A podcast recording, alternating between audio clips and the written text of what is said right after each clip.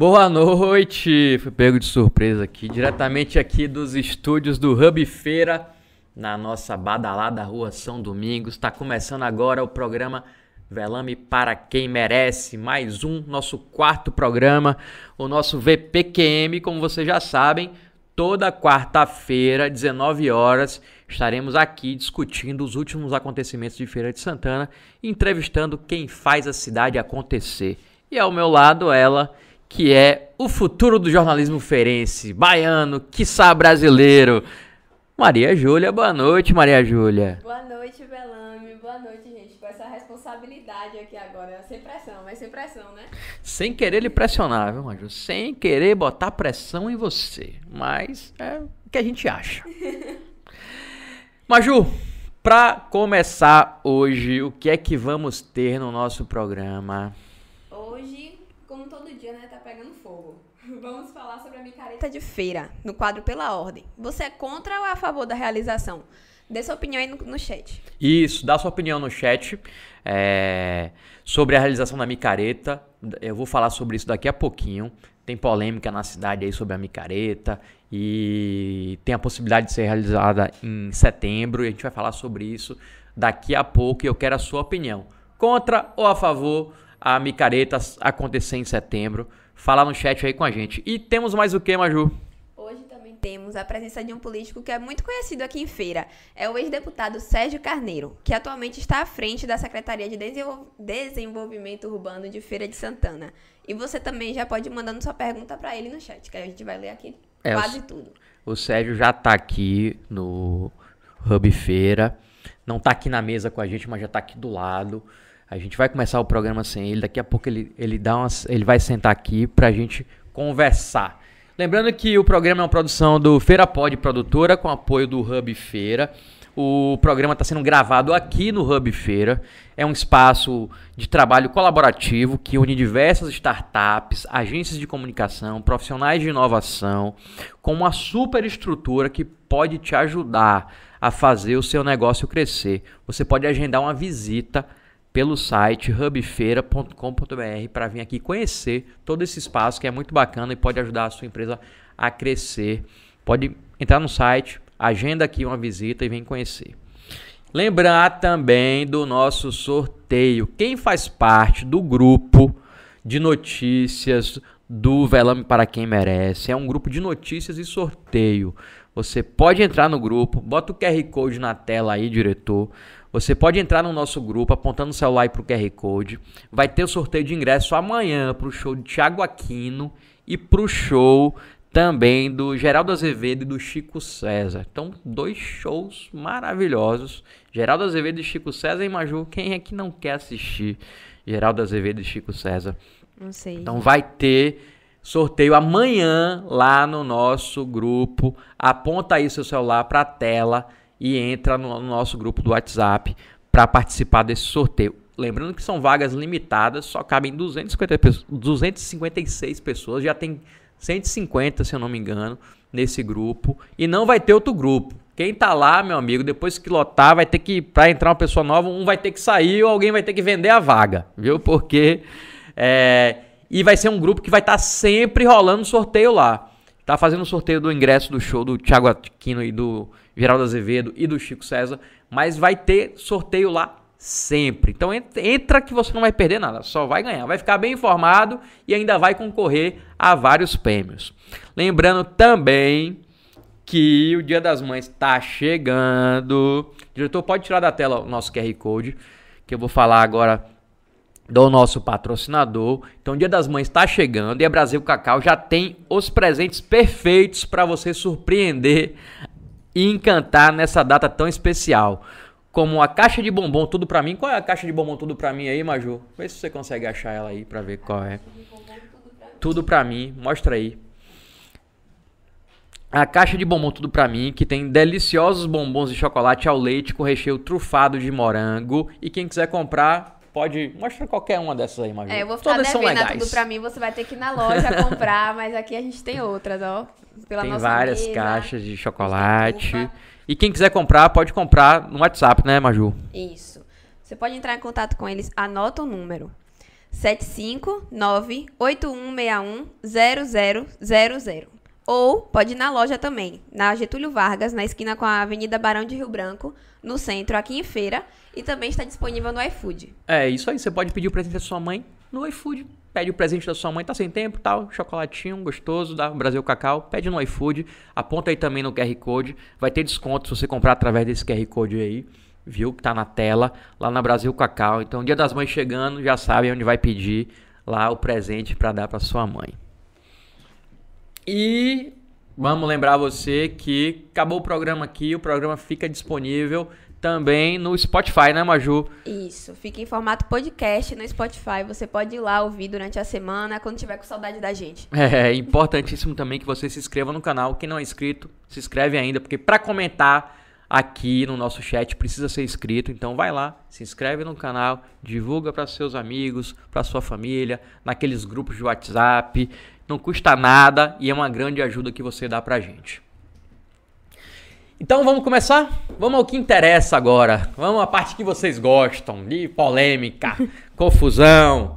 É, diretor, vamos lá no nosso quadro pela ordem. Vamos começar por ele para conversar com o Sérgio logo depois.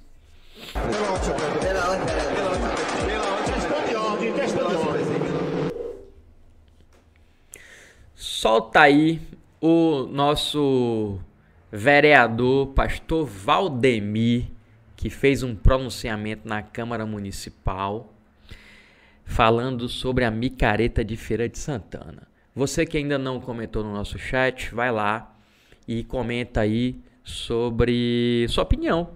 Você é contra ou a favor da realização da micareta em setembro esse ano? Micareta de feira que não aconteceu, aconteceria agora em abril e ela não aconteceu, mas estão querendo colocar, está sendo discutida essa ideia da micareta em setembro de 2022. Então, é, são discussões que estão acontecendo na Câmara, também com membros da Prefeitura, e tem muita polêmica. Tem gente que acha que não tem que ter micareta, tem gente que acha que tem que ter, e o vereador Pastor Valdemir fez um pronunciamento na Câmara. Diretor, tá pronto aí? Tá no ponto? Não, não tá no ponto ainda não. Vamos esperar só mais um pouquinho. Por tá? Então solta aí da até então futura micareta de Feira de Santana. Esse tema que tem me incomodado bastante, porque eu continuo defendendo Esse é o vereador pastor Valdemir. Que há possibilidade. Olha o que ele vai falar. por exemplo, que aqui defende a micareta, pode colocar aqui indicações ou discussões que possa atender a classe que há muito tempo está prejudicada por causa do fechamento, que são os cantores e outros tantos. Por que não discutir aqui nesta casa uma forma com que a prefeitura possa socorrer essas pessoas que estão passando por dificuldade? E não gastar 12 milhões, 11 milhões, 12 milhões ou 10 milhões, como queiram, em um momento tão difícil que a nossa cidade está vivendo para três dias de festa. Eu sou contra. Mas me parece que eu serei voto vencido nesta casa. Quando Dá um pause aí, Vitor, rapidinho. Ó, para começar, não vão ser gastos 12 milhões na micareta de Feira de Santana. Para começar, só para pontuar aí o vereador. Porque todo orçamento é, para eventos do ano de 2022 para a Secretaria de Cultura é apenas de 4 milhões. Então, para começar, não vão ser gastos esses 10, 12 milhões que ele diz aí. Que o orçamento inteiro, do ano inteiro, aprovado pela Câmara, que ele deveria saber, porque foi aprovado aí na Câmara, ele votou é só de 4 milhões para todos os eventos. Quando eu falo todos os eventos, é São João, Natal Encantado, Micareta, Festa em Distrito. Só tem 4 milhões para o ano de 2022 inteiro. Mas solta mais um pouquinho aí do vereador, que não é nem sobre isso que eu quero falar. Então eu quero aqui fazer um pedido ao excelentíssimo senhor prefeito Colbert Martins, que se tem 10 milhões para indicar para a micareta, prefeito, não se esqueça da Marcha para Jesus. E nós não aceitaremos que apenas um trio ou dois trios seja colocado na rua para comemorar a marcha para Jesus nessa cidade. Os evangélicos que foi quem deu a eleição ao prefeito Colbert Martins no segundo turno. Foi quem decidiu a eleição. Então, se tem 10 milhões para micareta, tem que ter pelo menos um milhão para colocar na marcha para Jesus. Dá até tá então... Aí. Dá uma pausa aí, diretor. Então o vereador, pastor Valdemir, subiu na tribuna para falar isso que vocês acabaram de ouvir. É... Para começar, o Estado é laico e, no meu entendimento, não deve direcionar recurso para evento de qualquer religião. O vereador já está aí condicionando. Se tem micareta, vai ter que pagar um milhão para marcha para Jesus. E se fizer marcha para Jesus, vai ter que fazer marcha do candomblé, marcha do católico, marcha do espírita e até marcha do ateu. Oh, se vai ter marcha para Jesus, pode ter marcha do ateu também, do candomblé. E como não pode? Ah, tem gente que fala, ah, mas não pode financiar. Como é que não pode financiar um louvor, mas pode financiar a micareta, que é uma festa pagã, e a prefeitura banca? Mano, micareta, assim como o carnaval, é uma festa cultural, faz parte da cultura brasileira. Detalhe que esses pastor, vereador, que não é só ele não que faz isso, tem outros que fazem isso na Câmara também, esquecem que gera retorno para o município. Micareta não é só gasto. Micareta gera retorno para o município com hotel, né? É, o comércio vende mais na época de micareta, então não é só gasto. Isso sem falar que para um verdadeiro adorador de Jesus, que é o que se dizem aí esses pastores, vereadores, não precisa de um milhão para realizar marcha nenhuma. Né? Todo trabalhador, lógico, é digno de seu salário, mas louvor não é profissão, né? Para a prefeitura tá tendo que bancar com dinheiro público culto no meio da rua. Até porque o que mais a gente viu nas últimas marchas para Jesus foram políticos em cima de trio. Não era em busca de Deus, não. Era em busca de voto. É isso que a gente vê nos últimos nas últimas marchas para Jesus. Não tinha político lá em busca de Deus, tinha em busca de voto. E o que comprova isso é essa declaração que ele deu aí, o pastor Valdemir, dizendo que evangélicos elegeram Colbert no segundo turno.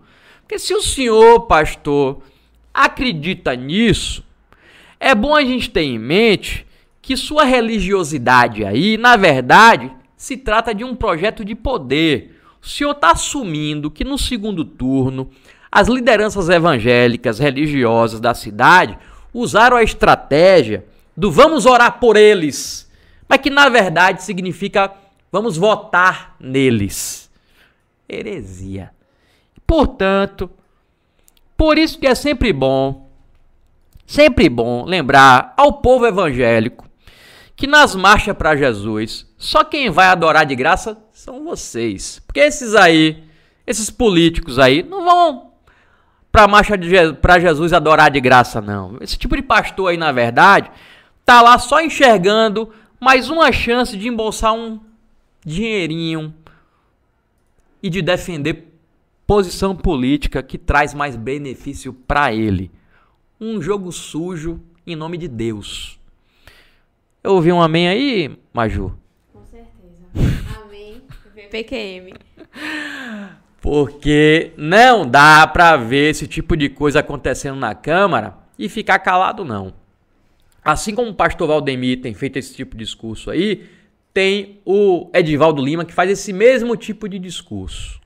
Esse mesmo tipo de discurso achando que se vai botar dinheiro em micareta, tem que botar dinheiro marcha, marcha para Jesus, marcha para sei lá o que que eles querem. Então, não é assim que funciona não. Viu, vereador, viu, pastor? Inclusive, tive um episódio com o vereador essa semana que ele plagiou uma coisa que eu escrevi e publicou como se tivesse sido ele que escreveu.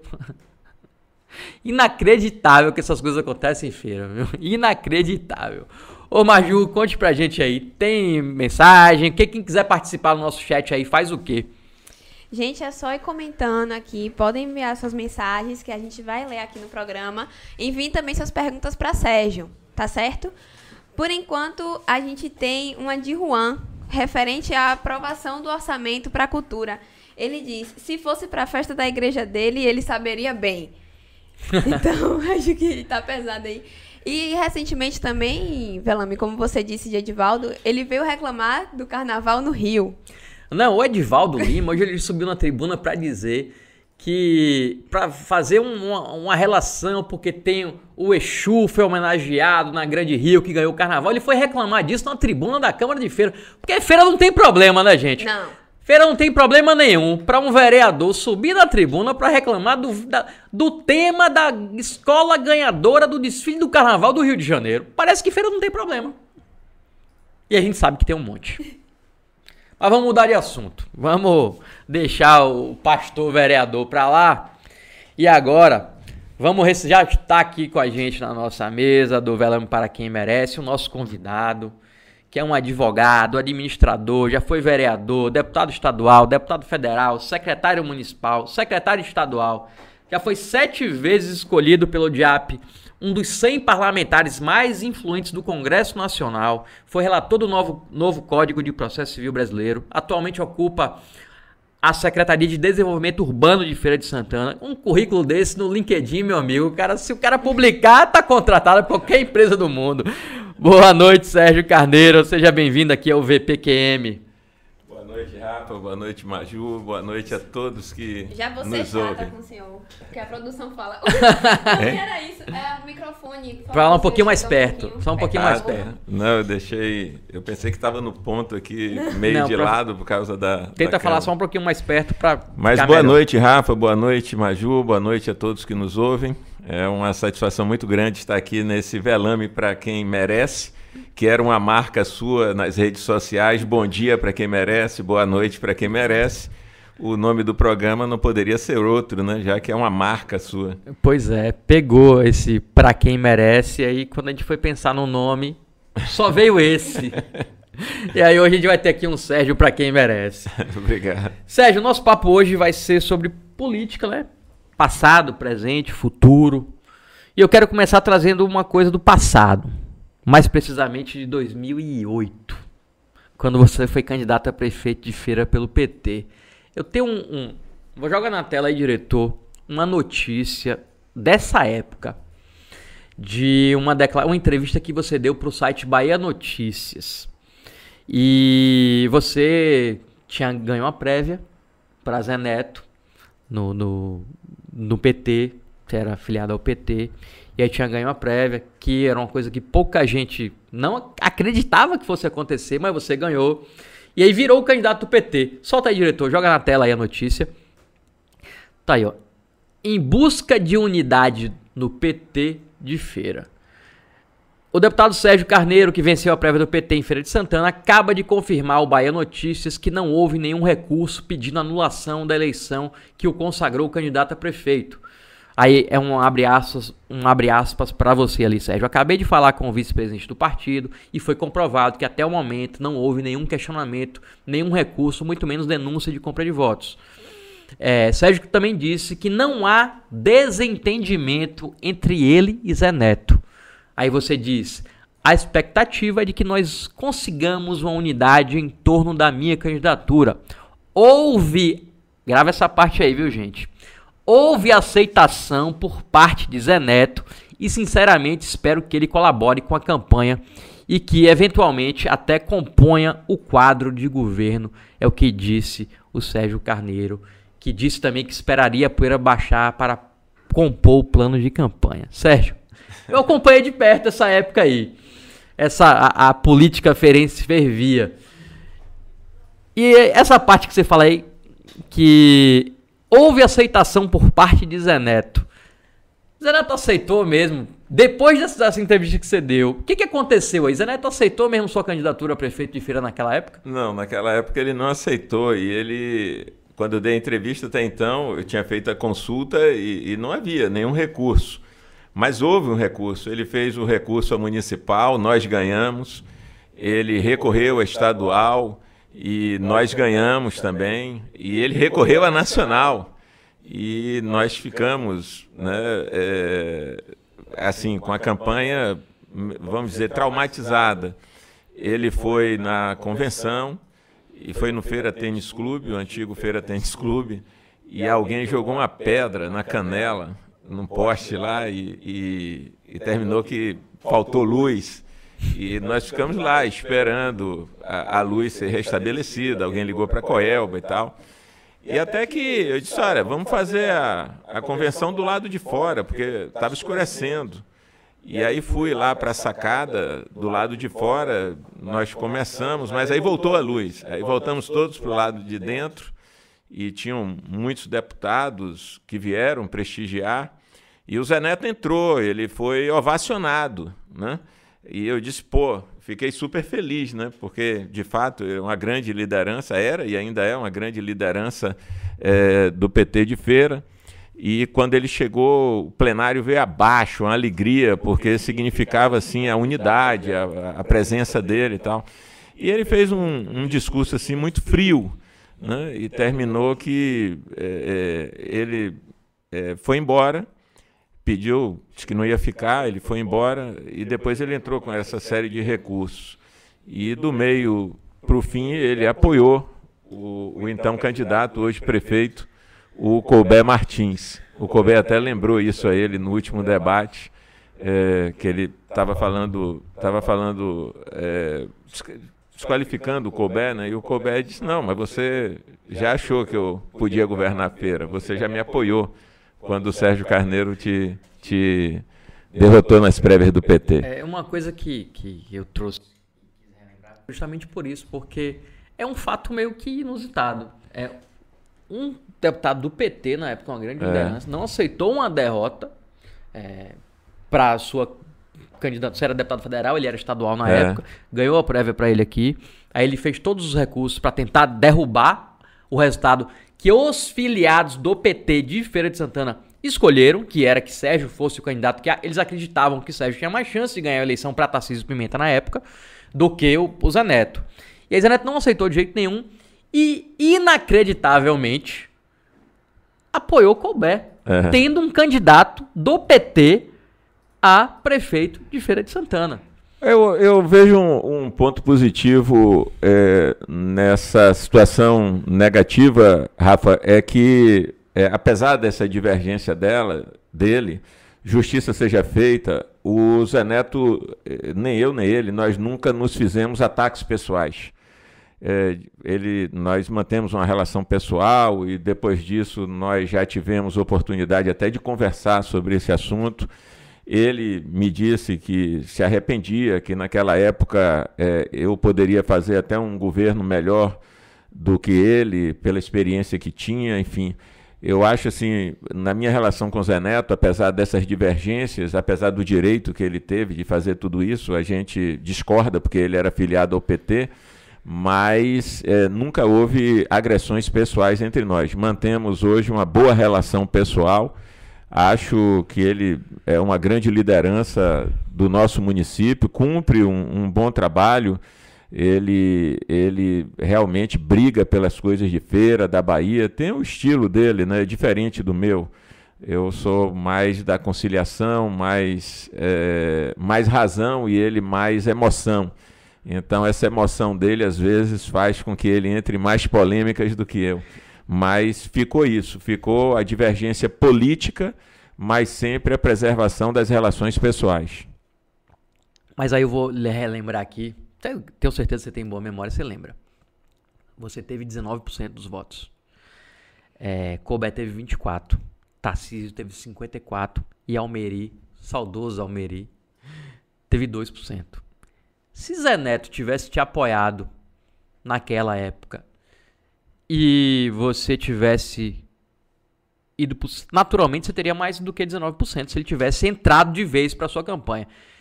Você teria uma chance de ir para o segundo turno. É, você acha que teria não, sido diferente? Teria, teria porque é, ele é muito ligado, ele era mais ligado é, ao Wagner, né? E a, a, a postura dele fez com que o Wagner ficasse neutralizado.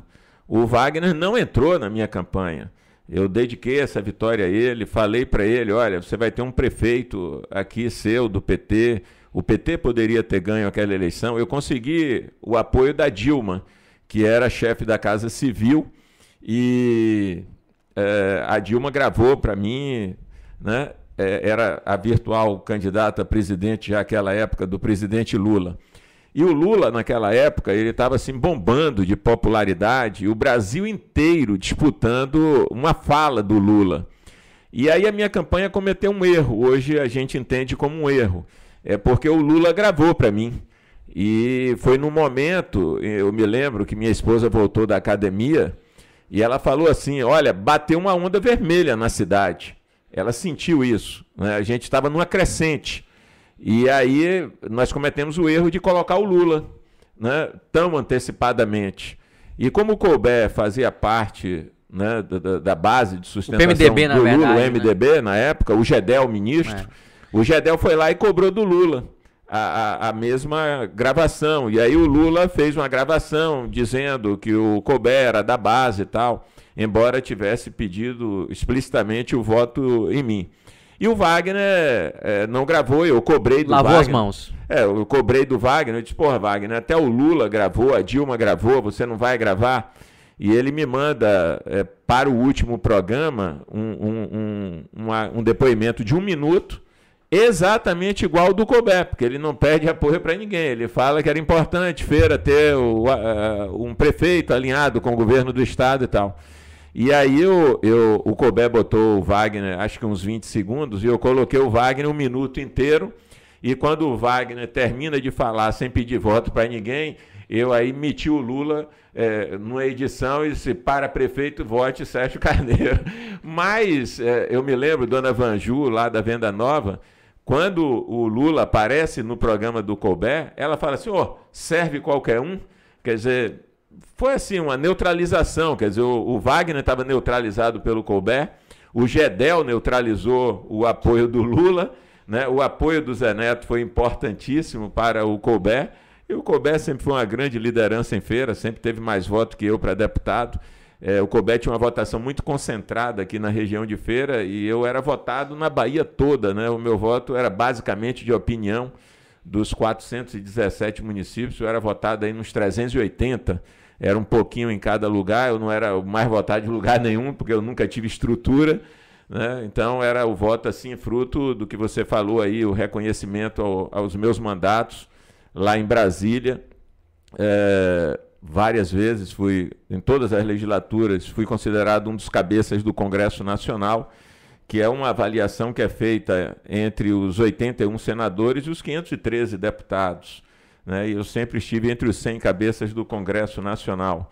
O professor Murilo de Aragão, que é um analista político de sucesso em Brasília, à época ele era professor da UNB, escreveu um livro chamado A Elite Parlamentar da Câmara dos Deputados. Eu figurei nesse livro. O saudoso Jorge Moreno, que era um baita de um jornalista, vocês todos o, o reverenciavam, ele era diretor do Globo em Brasília e fizeram uma matéria sobre a Câmara na gestão do Luiz Eduardo para mostrar o quanto o Luiz Eduardo ajudava no, nas reformas do Fernando Henrique. E o, o Jorge Moreno, nessa matéria, faz um raio-x da Câmara dos Deputados e eu apareço entre os 20 melhores deputados do Brasil. 20 em 513, era o único baiano ali. Enfim, foi um mandato é, é, que eu apareci bem e por isso eu tinha essa votação. Quando, apesar dessas coisas, eu perdi a reeleição. Aí eu me reelegi já em 2006. E aí minha esposa, Solange, que não se mete em política, não se mete na minha vida é, profissional, ela falou assim: Vou te pedir uma coisa. Eu disse: Nossa, o que é? Ela disse: Por favor, não vá ser cabeça do Congresso Nacional, porque não se reelege. Esses cabeças do Congresso não se reelegem. Aí eu falei para ela: Olha, mas essa não é uma condição que eu me auto-atribua. Isso aí é o resultado de um trabalho. E aí, primeiro ano, cabeça do Congresso. Segundo ano, cabeça do Congresso. Terceiro ano, cabeça do Congresso. Quarto Isso não ano, se revertia em voto. Não revertia, nunca reverteu em voto. E aí eu perdi a reeleição em 2010 por 5 mil votos. Aí volto para lá como suplente. Foi quando eu tive a oportunidade de ser o relator do Código de Processo Civil, que é o código mais importante do Brasil. A gente vai falar disso. Todo né? mundo vai à justiça pelas regras que são feitas. Vamos falar disso. E também. aí terminei não ficando lá, mas o que eu quero dizer é o seguinte: é que mesmo como suplente no primeiro ano, é, eu fui considerado cabeça do Congresso. E no segundo ano, é, o Wagner não me segurou lá, eu fiquei fora alguns meses até o Nelson Pellegrino virar candidato a prefeito e ele queria meu apoio. Então ele pede licença, pede ao Marco Medrado para pedir licença, precisavam tirar dois para eu voltar, para concluir a relatoria do CPC. Eu voltei quatro meses e no final do ano o DIAP não me coloca na lista, mas coloca uma nota de rodapé. Fala, o deputado Sérgio Barradas Carneiro não entrou na lista porque ficou fora, acho que quatro meses e tal mas houve esse registro. Importante isso. E agora, Sérgio, é, a gente já foi em 2008, eu vou voltar agora mais antigo ainda. Vou voltar para a eleição de 88, que foi quando você chegou até mais perto de ser foi. prefeito de feira. Você enfrentou também o Colbert, mas o Colbert é, pai dessa isso. vez. Você tá na política faz tempo, né, Sérgio? É. Em 2008, 88. Não, é, em 80 e... 83, eu era presidente da Interurb com 22 anos de idade. Pois é. Eu fui secretário de Estado aos 25. Só Valdir Pires foi mais jovem que eu aos 24 e Mário Kertz foi aos 26. Somos os três mais jovens. Eu sou o deputado mais jovem eleito em Feira de Santana. Fui eleito aos 29 anos. Eu não tenho notícia de que alguém tenha sido eleito deputado estadual federal é, é, com menos idade que eu, aos 29. Então, de fato, estou na estrada aí há um bocado de tempo. Pois é. O que me contam é que naquele ano você estava com a eleição praticamente ganha. Ah. E por conta de um programa eleitoral, Colbert conseguiu reverter a situação e venceu a eleição. É verdade essa história? Não, não é verdade. E vou dizer aqui uma coisa muito óbvia. Você, experiente, vai concordar, e eu acho que quem está nos ouvindo também vai concordar. Uma vitória ou uma derrota política ela não é fruto de uma única coisa.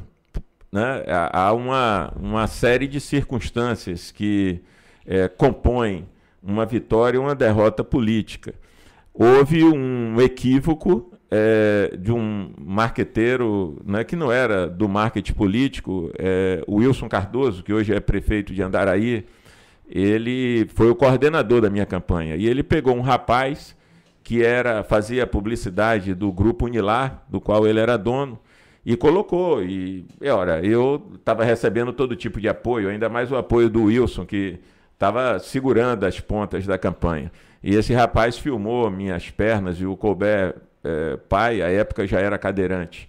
E ele põe no programa é, Feira não pode parar, e põe minhas pernas. E eu achei aquilo deprimente. Eu sou um cara que é, respeito todo mundo, so, respeito, sobretudo, as pessoas que têm algum tipo de deficiência. E eu não conversei. A campanha tinha começado, o primeiro dia na televisão, e eu demiti o rapaz. Demiti, fui correndo a Salvador, falei com o Mário Kertz, que é, é, eu acho que na Bahia foi o político que primeiro deu maior importância ao marketing político. E o Mário Kertz instantaneamente tirou da campanha dele o Caco e o Sansão. E me mandou os dois. E nós fizemos uma campanha, como você vê, você mesmo disse, foi uma campanha pau a pau. O Colbert teve 55 mil votos, eu tive 52 mil. O terceiro colocado foi o ex-deputado Miraldo Gomes, teve 5 mil votos.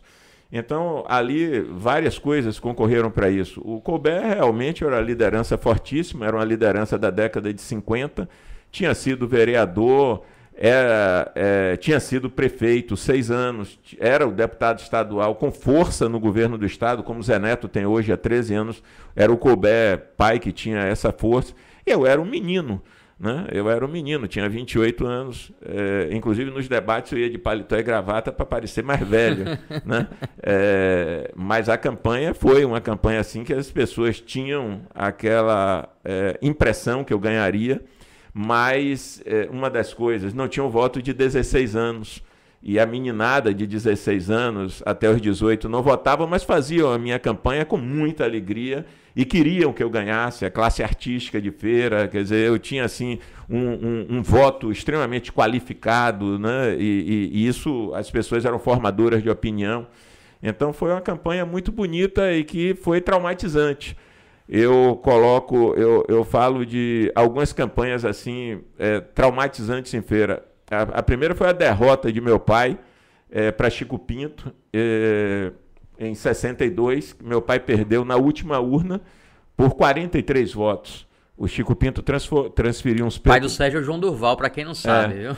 o Se é que alguém não sabe. o Chico Pinto transferiu uns petroleiros de Mataripe. Naquela época era o voto no papel e a votação, a, a apuração levou assim uma semana. E o Chico Pinto ganhou na última urna e pôs esses 43 votos de frente. Essa foi uma eleição traumática. É, outra eleição foi a de, a de 88. a de 88, que eu, as pessoas tinham essa impressão que eu ganhava e eu perdi para o Colbert pai. E você perdeu e foi embora de feira, inclusive. Por isso que você fala que foi traumática. Não. Porque você foi embora, foi ser Não. vereador em Salvador. Não, eu fui deputado estadual. Um ano e meio depois, dois anos depois, eu era deputado estadual. Essa que eu fui eleito aos 29 anos de idade, eu fui deputado. Aí, de deputado estadual, em 94, eu me elejo deputado federal. Né? Verdade. É, de deputado federal, eu fui candidato a prefeito em 2008, não saí de feira. Quando eu perdi a eleição de, de 2000 e, e 2010, não, ainda fui deputado até 2012. Não, foi não, foi em 98, desculpe, 98, eu perco a reeleição de 98. Aí vira vereador em 2000.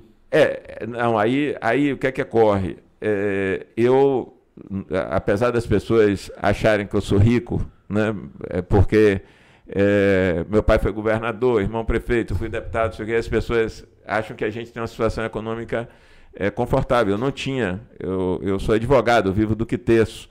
E eu tinha um apartamento em Salvador, outro em Feira. E o, eu, assim que eu perdi, um amigo meu, o Zé Chico, todo mundo sabe disso, sabia da minha situação. E o Zé Chico foi muito importante, porque ele falou, ele viu minha situação, né, derrotado, perdendo. Ele disse: Sérgio, você vende seu apartamento, eu compro para minha mãe morar. E eu tive que vender meu apartamento. Né? E a, naquela hora ali, o Zé Chico foi muito importante quando ele comprou esse apartamento ali no Portal da Praça e eu pude reorganizar a vida um pouco. É, então surge o Aloysio Mercadante, que é, o Aloysio Mercadante foi casado com uma baiana.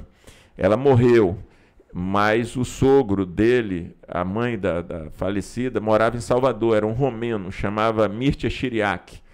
E o, o, o Aloysio perdeu a eleição de vice-presidente com o Lula, quando o Bisol foi defenestrado da, sala, da chapa do Lula.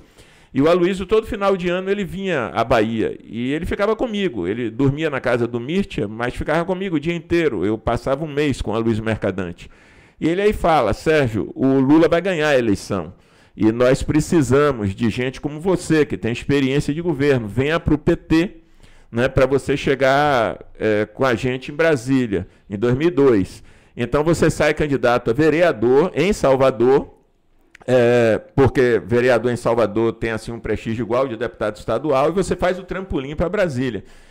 E aí eu vi que aquilo era verdade, estava chegando a hora do PT, e na verdade eu também sempre quis estar no PT, eu achava que era um grande partido, era o partido que brandia a bandeira da ética, era o primeiro a pedir CPI na, na Câmara, no Congresso e tal. Eu tinha uma paixão pelo PT. A, a minha esposa dizia assim: o Sérgio saiu do PT, mas o PT não saiu de dentro dele. Mas aquele PT, né, o PT que todo mundo colocava um real de gasolina e iam 10 pessoas dentro do Fusquinha com a bandeira do lado de fora. Foi aquele o PT que eu entrei antes de ser governo. E aí a gente faz esse projeto. Foi aí que eu transferi meu título para Salvador sai o candidato a vereador, as pessoas falavam, ah, um deputado nota 10 não perde eleição de vereador, eu perdi. Né? Aí vem 2002, aí era o projeto para chegar lá com o Lula, eu saio candidato a deputado federal.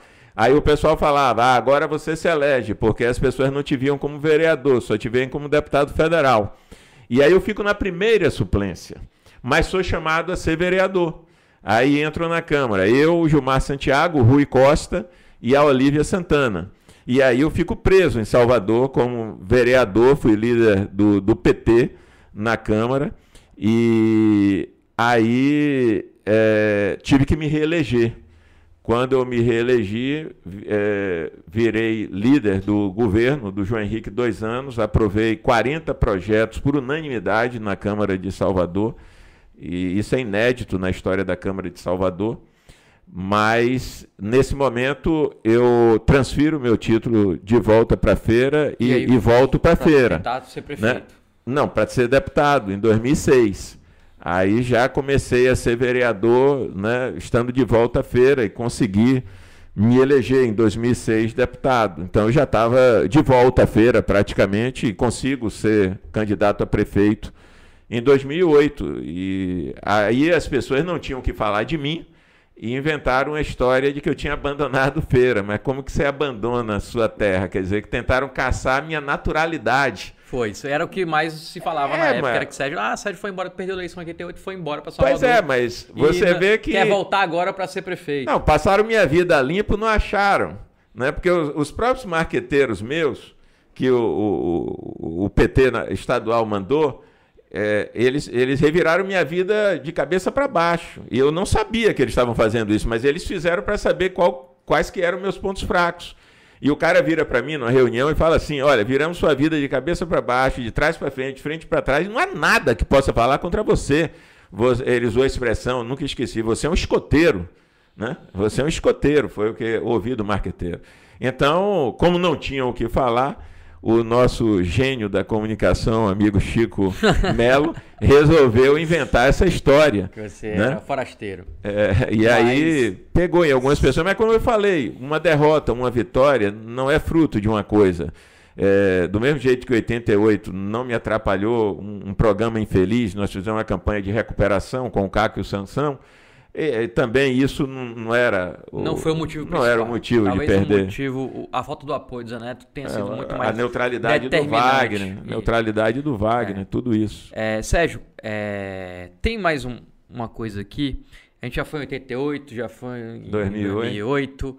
Vamos agora em dois, dois outros momentos da, da sua da sua trajetória política aí.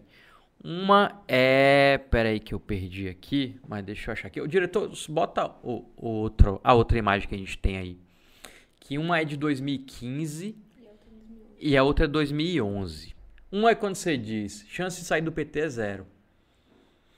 E a outra é- já é Ronaldo anunciando Sérgio Carneiro como novo aliado e, logicamente, é, você trocando o PT é, por outro partido. Na época, qual foi o partido que você foi aí, É o mesmo PV que estou- você tá até PV, hoje, né? É, porque eu tinha que seguir uma linha de coerência.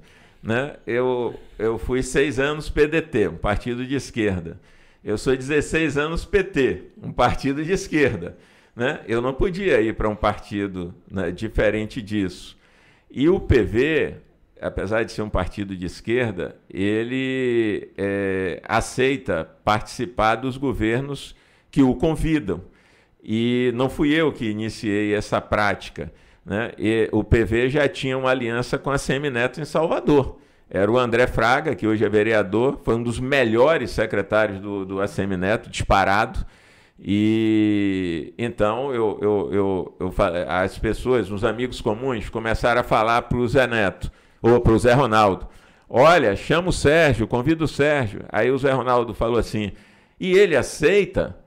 Aí começaram muitas pessoas né, a fazer esse meio de campo. Aí eu falei para o Zé Ronaldo, né, Zé Ronaldo, vocês sabem, todo mundo sabe, é durvalista na origem. Né? E eu falei, foi meu colega na Assembleia Legislativa, foi meu.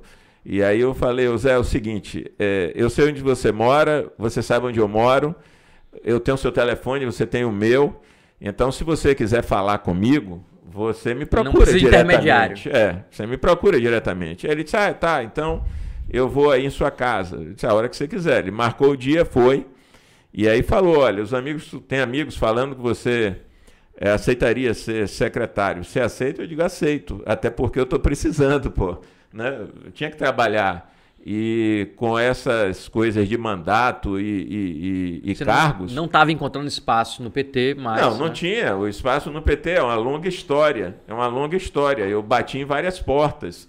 Né? A militância cobrava do Wagner. Não é possível que você não tenha um lugar para o Sérgio e tal. Eu fui ao Luiz Mercadante, fui a Glaze. Falei para Glaze, Glaze, pô, eu tenho uma história no PT, pô. Eu fui vereador, líder do partido, né? deputado e tal. E tem 22 mil cargos no governo federal. Não é possível que vocês não tenham um. Eu não estou atrás de emprego, falei para ela. Eu quero. É... Ela disse: Eu entendi, eu quero, você quer continuar militando, quer uma condição. Eu digo: Exatamente. Aí ela me convida uma semana depois para voltar a Brasília, eu vou lá, ela me oferece um cargo de 5 mil reais brutos para eu ficar em Brasília. Aí eu falei, olha, não dá, não dá para Pagar nenhum apartamento. né, Pois é, não dá para eu me manter aqui, Gleice. Eu quero agradecer sua atenção, mas é, esses 5 mil, isso é uma gratificação, não é um salário. Isso é para o cara que é concursado, ganha 20 e poucos mil aí no governo, você convida e por conta da responsabilidade você dá essa gratificação. Não dá para mim. Aí ela sai, entra o Aloysio Mercadante. Eu, eu falo com meu pai, que ainda era senador, e diz, pede uma audiência para o Aloysio. Aí vou lá, falo, Aloysio, foi você que me levou para o PT, pô. Né? Então eu tô aí, perdi a eleição, tô precisando trabalhar. Eh, Não tem lugar para mim, ah, não sei o que e tal, enrola. Aí a, a, a Dilma eh, vai sancionar o Código de Processo Civil. Aí minha esposa fala, você tem que estar lá, pô, você foi o principal relator do Código de Processo Civil. Juntei as milhagens, vou lá. E aí teve até um episódio que eh, não falaram o meu nome lá. Eu estava quieto no meu canto, não me deram a palavra, né? Deram a palavra uma outra, um outro deputado que havia me sucedido e ele não falou meu nome. Aí o, o Bruno Dantas, que nasceu em Salvador, mas as pessoas têm ele como, como ference, hoje é ministro do TCU, ele era assessor do Senado e ele foi um dos membros da comissão eh, do anteprojeto. E ele fala para o Vital do Rego, que foi o relator na segunda vez que o projeto voltou para o Senado, ele explica, cara, olha, fala o nome do Sérgio aí, que o Sérgio foi o principal relator. E quando o Vital fala meu nome, tinha um monte de juristas lá, o plenário veio abaixo, que foi assim, como se fosse uma homenagem pela justiça ao meu trabalho e pelo, como se fosse um desagravo a eu não ter sido citado até então. E aí, nesse momento, a Dilma me percebe. Né? E ela sempre gostou de mim, todas as vezes que nós nos encontramos, ela abriu um sorriso de orelha a orelha, como eu disse, ela me apoiou aqui em 2008, e ela me vê e me cumprimenta, e quando termina a, a, a, a, reunião lá, o evento, eu parto para ela assim, né? E fui, aí minha esposa falou para mim, olha, você ficou é, três minutos na Globo News você e a Dilma falando, porque ficou só eu e ela no diálogo. E eu falei para ela, presidente, olha, eu não me reelegi e tentei ficar aqui com a senhora. Eu já falei com a, com a Gleise, falei com Michel Temer, falei com a Luiz Mercadante, falei com a Erenice Guerra, né, que muito amiga dela, foi chefe da Casa Civil. Ela disse, vamos resolver isso. E nunca se resolveu. Não resolveu porque tinha os bloqueios, né? Tinha os bloqueios. Então eu não fui chamado aqui, não, não né? nada. E aí? Assume o, fui ao Rui. Rui Costa, é, é, chefe, Chefe da Casa, Civil, época. candidato ao governo. Eu falo com ele, Rui, nós somos colegas e tal. É, me põe aí no, no lugar desse. Você vai ser governador, pô. Né? Então, você me coloca aí em algum lugar agora. Depois eu vou fazer sua campanha, vou, vou lhe ajudar e ajudo no governo. E aí ele fala: E sua esposa está onde? Eu disse: Não está na conversa. Não está na conversa. Né? A pergunta Conversa dessa. sobre mim. É, tipo assim, vou arranjar um empreguinho para sua esposa. Não era isso que eu estava querendo. Eu estava querendo dar continuidade, embora sem mandato, não é militância política. E aí, enfim, é uma longa história, né? Estou resumindo aqui. Por conta disso, quando o Zé Ronaldo chamou para conversa, Eu tive que sair do ofereceu uma PT, secretaria, tive- aí você Ele fala, olha, eu não quero mexer na equipe, mudar mas de uma secretaria lá, que é voltar, é, tá na minha terra, trabalhando por feira. Ele fala, eu tenho uma, relação- uma secretaria de relações institucionais, você aceita? Eu digo, aceito, eu preciso trabalhar, eu sou uma pessoa que vivo do meu trabalho, eu não vivo de renda, eu não tenho renda, eu vivo do meu trabalho, as pessoas sabem disso, quem me conhece sabe disso. E aí eu vim ser secretário dele, fiz o meu máximo empenho, ele se reelege e me coloca no meio ambiente, porque eu fui escolhido na Assembleia Legislativa entre os melhores deputados daquela legislatura, na condição de presidente da Comissão de Meio Ambiente. Na Câmara Federal, meu primeiro mandato, eu fui membro titular da Comissão de Meio Ambiente. Em todos os meus mandatos, sempre falei do meio ambiente. Eu fui presidente da Interurb de 83 a 85, Rafa, e nós fizemos o segundo documento de planejamento de feira no governo João Duval, governador. O primeiro foi de João Duval, prefeito, ele fez o Plano Diretor de Desenvolvimento Local Integrado. O segundo foram os cadernos ferenses. E nós fizemos, nós não queríamos fazer um documento hermeticamente fechado, como era o, o plano diretor primeiro. E nós fizemos assim por setor. E um dos cadernos, lá nos idos de 84, era de meio ambiente. Ninguém falava em meio ambiente. E na minha gestão nós falamos de meio ambiente. Aí o Zé Ronaldo me convida para ser secretário do meio ambiente. E eu fui. E aí né, tentei voltar para Brasília, os apoios não funcionaram, eu virei candidato Facebook. E dessa vez eu resolvi não ser candidato Facebook. Ô, Sérgio, é, nosso tempo está perto de acabar. Já? Então, é, a gente vai só até 8 horas, mas a gente tem, temos mais perguntas aqui, então quero que você seja um pouquinho mais sucinto nas respostas. Para dar tempo de eu fazer todas que, que tem aqui, ainda tem de, de gente que está no chat aí para participar. É, tem uma aqui que eu queria lhe fazer, que é o seguinte. É, Sérgio, você foi secretário, você falou que foi secretário do governo do seu pai, né, com 25 anos de idade, do João Durval, quando ele foi governador. E, é, e um secretário estadual no governo do próprio pai, com 25 anos, você acha que os tempos atuais isso se repetiria? Se Sérgio fosse governador hoje, tivesse um filho de 25 anos, ele teria coragem de colocar o filho como secretário estadual numa pasta importante? Olha, eu tenho três filhas e acho que duas é, teriam plena condição, mas nenhuma delas gostam da vida pública. Né? As três, é, todos os lugares que elas passaram, elas se desempenharam bem, mas tem uma que odeia política, né? e as outras duas não gostam também. Elas dão preferência sempre ao trabalho na iniciativa privada. Eu acho que elas teriam condições, mas eu não chamaria porque nos dias de hoje isso termina você criando mais problemas para uma pessoa que você gosta do que solução para você. Né? Então eu pouparia minhas filhas desse sacrifício. Mas na época não foi sacrifício nenhum para você. Não, né? pelo você contrário, gostava. eu gostava. Eh, não, veja só, o que é que aconteceu? O João Durval, ele foi candidato de última hora, porque o Clériston morreu. Sim. E é, eu estava me formando. Então eu fui fazer a campanha, foi uma campanha de 30 dias. E o Antônio Carlos, aí a turma do Antônio Carlos me gravava e terminava levando para ele. Falou: olha, o Sérgio está ajudando. Eu me lembro que o meu primeiro discurso é, em feira foi na Cidade Nova, que meu pai tinha sido secretário de saneamento e ele prometeu, se colocasse a água em Conceição do Coité, ele tomaria um banho, praça pública, de roupa e tudo. E ele Cumpriu? foi, cumpriu. E foi nesse dia que estava marcado aqui, naquele tempo não tinha essa coisa de eh, obra de governo e tal, não havia separação. Então, o comício em feira era a, a inauguração da Cesta do Povo na Cidade Nova. E ele foi, como candidato, inaugurar a água de Conceição do Coité e prometer, e cumpriu o que ele prometeu. E ele estava lá, e ele disse: Olha, eu não vou poder ir, talvez não chegue a tempo para a feira. Então você vai lá e me representa, porque já sabia que eu estava falando bem por aí. E eu vou, eu chego no comício, crente que eu ia falar, eu ia falar por último, depois do Zé Falcão, porque eu representava o candidato a governador. E aí começa a chegar os batedores na frente. João Duval tá vindo, João Duval tá vindo, João Duval tá vindo. Pô, eu digo, porra, não vou falar, não vou falar. E aí só aí começa a chegar gente vindo de Coité, João Duval tá vindo. Quando ele chega, uma apoteose na, pla- na praça, né? Aí Feira de Santana veio abaixo. Bah, filho da feira, candidato ao governo, né? Ia ganhar e tal. Aí eu falo para meu pai, pô, é, você chegou, não justifica eu falar. Ele disse, não, você vai falar.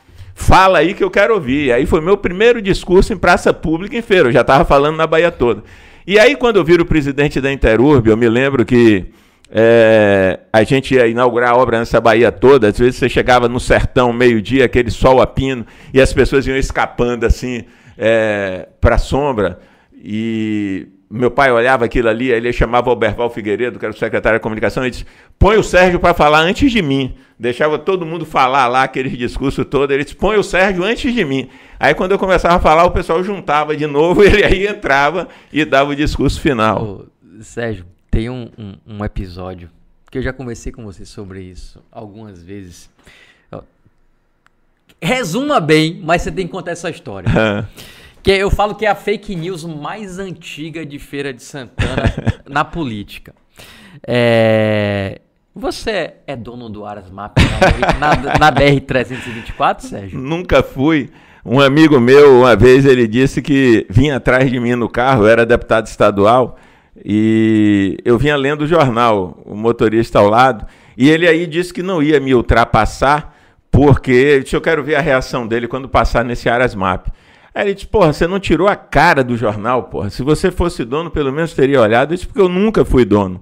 A dona do Aras estava é, no dentista com a boca aberta e o cara acabando comigo, dizendo que eu era ladrão, que eu era dono do Aras Map, que não sei o quê, que criava cavalo ali e tal.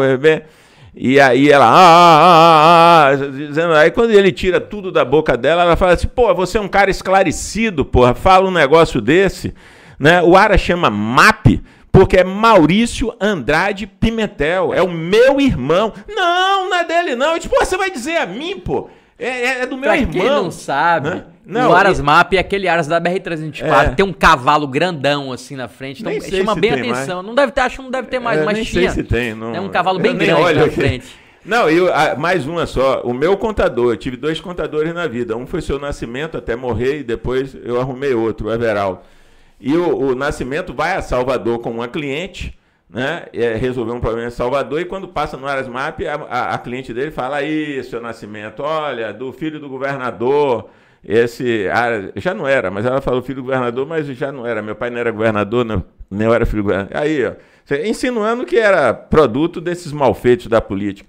E o seu Nascimento, muito educado, homem cordial, ele dizia: Olha, eu acho que a senhora não deveria falar isso, porque a senhora não tem certeza disso. Não, tem, o seu Nascimento, é dele, com certeza. Tá. Ele disse: Olha, eu acho que a senhora não deveria falar isso. Né? Disse, Mas por que o senhor está dizendo isso? Porque eu sou contador dele e do pai dele há muitos anos. E quero dizer à senhora, não é que não, não seja dele hoje, nunca foi. E eles têm uma tradição com terra. O avô dele era fazendeiro, né? E o pai dele tinha fazenda em Jaíba, ele teve fazenda em Jaguara. E eles conhecem de terra, jamais comprariam uma terra aqui, que essa terra não é boa.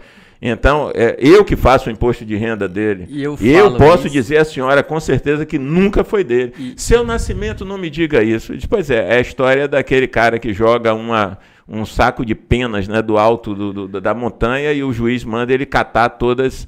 E eu É. falo isso porque a minha sogra falou isso comigo uma vez.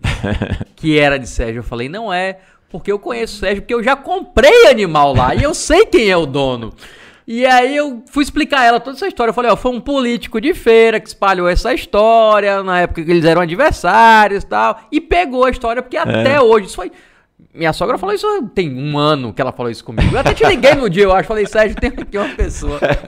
Aqui, Você vê que estrago, né? Você vê que estrago Que faz estrago. por tanto tempo. É, eu falo que a fake news mais antiga de, de feira é, no- na política é essa aí. Porque disseram que o Sérgio era o dono do Aras, ele virou dono para metade da cidade. sem nunca nem ter pisado o. Sérgio, nosso tempo tá acabando. Eu vou pedir pra Maju fazer uma pergunta que tem aqui de uma pessoa que tá no chat. Maju, é, que é sobre um assunto que hoje não tem muito a ver com você, da, da pasta que você está hoje na CEDU aqui é, em Feira de Santana, mas que é uma coisa que eu já ouvi, uma ideia que eu já ouvi você defender, que é sobre a micareta. Fala aí, Maju. Então, quem enviou foi Robson Brito e ele diz: Sérgio sempre defendeu a mudança de data da micareta, mas por razões bastante racionais. Ele pode falar sobre isso?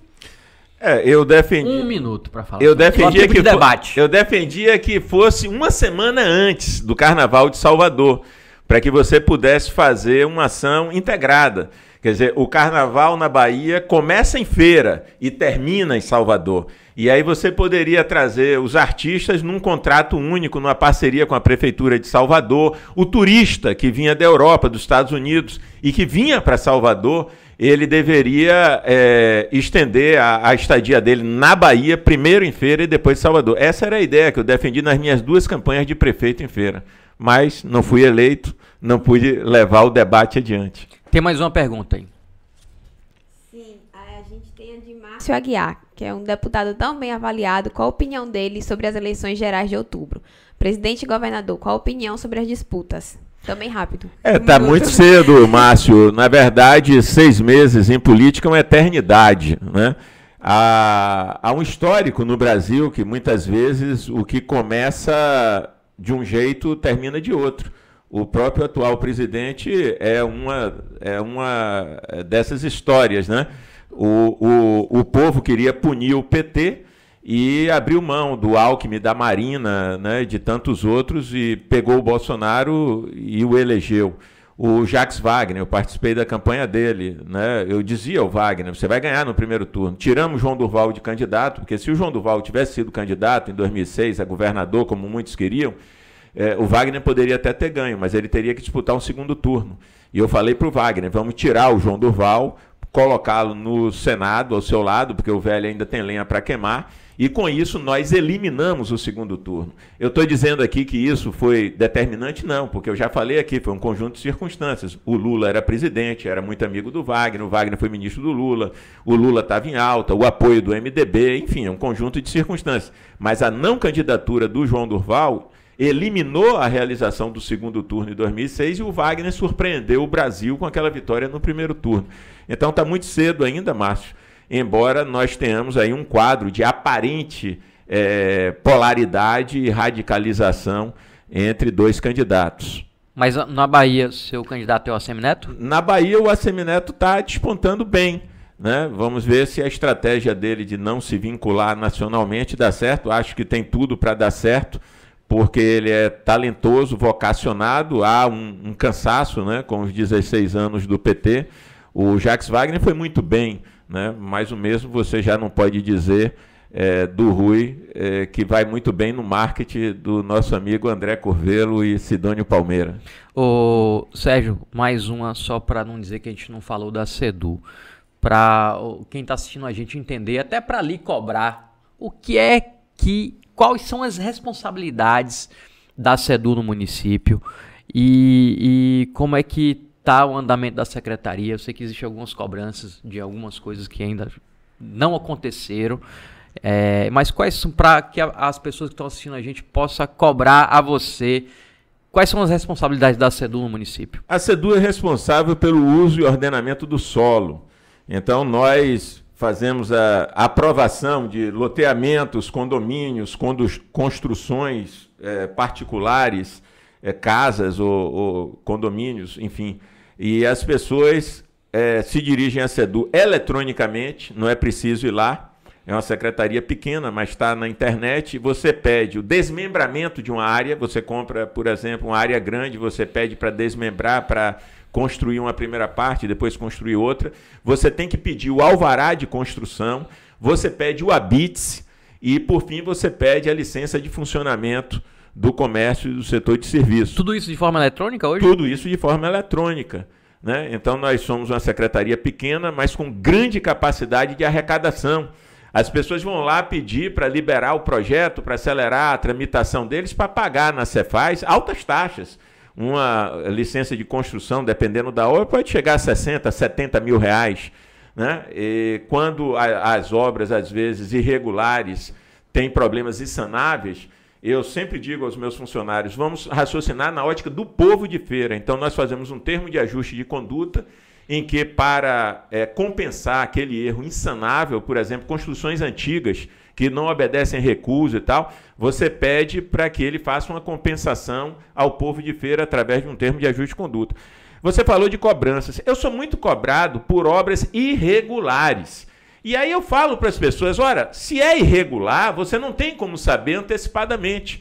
Uma coisa é o sujeito pedir um alvará de construção e o meu fiscal acompanhar a construção. E ele aí faz uma construção diferente do que ele apresentou como projeto. E aí eu vou lá e aplico as sanções, as penalidades. A outra é uma obra absolutamente irregular que nasce do dia para a noite quando alguém denuncia, ela já está com o, o, a base, a fundação, ou subindo alguma parede.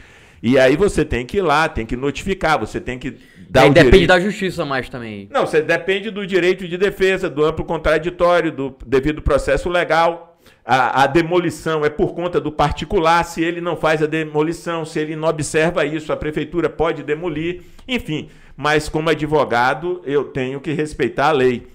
Então, às vezes, a gente é criticado por essa obediência à, à, à ampla defesa, ao contraditório devido ao processo legal. Mas eu não me abalo com isso, já estou velho para me abalar né, com essas críticas aí. Gosto de críticas construtivas, feitas de forma educada, civilizada, porque eu sou adepto também do Raul Seixas. É melhor você ser uma metamorfose ambulante do que ter uma velha certeza sobre tudo. E acho que só não Uma muda de ideia quem não as tem. tudo, né? Agora, eu gosto de ser convencido do contrário e não que me imponham as opiniões que eu divirjo. Sérgio, antes de finalizar, a última pergunta. Tempo de debate, um minuto para responder. Ainda sonha ser prefeito de Feira de Santana, depois dessas duas tentativas que a gente falou aqui, 2008 e 88? Eu acho que todo feirense que ama essa terra sonha com essa oportunidade, mas isso é uma questão do destino. Né? E Feira de Santana é pródiga nesses exemplos. Né? Vide Zé Raimundo, vide Clailton. Né? É, vide aí alguns exemplos que a pessoa não pensa. O Sarney foi presidente, o Tancredo não foi. Né? O Bolsonaro não imaginava ser presidente. Fui colega do O Bolsonaro. Temer também, né? né? Eu fui colega do Bolsonaro, três legislaturas, né? Se tinha alguém ali que você achava que era improvável que fosse presidente, era ele. Então, esses cargos majoritários, eles às vezes parece que dependem mais do destino do que da vontade própria. Sérgio, eu queria agradecer a sua participação aqui no programa. Vamos encerrar, inclusive, oferecendo um chocolate da Brasil Cacau para você. Opa. Maju aí, pode dar o chocolate para Sérgio, pode le- levar aí Maju. um chocolatinho para casa, viu? E aí você, Sérgio, Você quero agradecer muito sua presença aqui. É sempre bom bater esse papo. A gente já conversou várias vezes, já me contou essa- essas histórias que eu ouvi hoje aqui. A Você maioria quis já, tornar pública. já ouvi algumas vezes. Toda vez que a gente conversa, a gente você Eu me gostei conta uma do Robson, várias. viu? Você cobra dele lá, que ele conta a história que ele me contou lá no programa que eu fui, que você não estava lá. É uma história muito interessante a meu respeito. Ah, é? Vou Mas a pergun- história é dele. Vou perguntar a ele, vou perguntar ao Robinho. É, Robinho é seu fã, Robinho lhe adora. Eu dele. Fala, fala muito A bem de você é inteiro. É, então eu quero agradecer a sua participação aqui no nosso programa. Estamos no quarto programa, não sei se você está acompanhando os outros. A gente já Claro. trouxe aqui o Colbert, o Fernando Torres, o Jonas. Jonas. Você é o nosso quarto convidado. E a gente está começando esse novo trabalho, aí, nesse novo formato. Quero agradecer também a todo mundo que acompanhou a gente. A gente até passou oito minutos do nosso tempo aqui. É, apesar de ser no YouTube, a gente puder levar até meia-noite se quiser. A gente está tentando né, Uma ajustar numa disciplina aí de ficar uma hora no ar certinho. Mas quando o papo tá bom, a gente, a gente fura essa regra só um pouquinho. Rafa, eu quero lhe agradecer e dizer, você sabe disso, eu sou seu fã, porque eu acho que você é um, um jornalista extremamente atualizado, um, um multimídia. né? Na verdade, você é um multimídia, multimídia. E eu tenho assim um- uma grande admiração pelo seu trabalho. Você corre atrás da notícia, tenta fazer um jornalismo diferente. Uma vez eu lhe perguntei sobre o blog do, do Velame, ele disse: não, é um blog opinativo. Quem quiser notícia, vai nos outros blogs.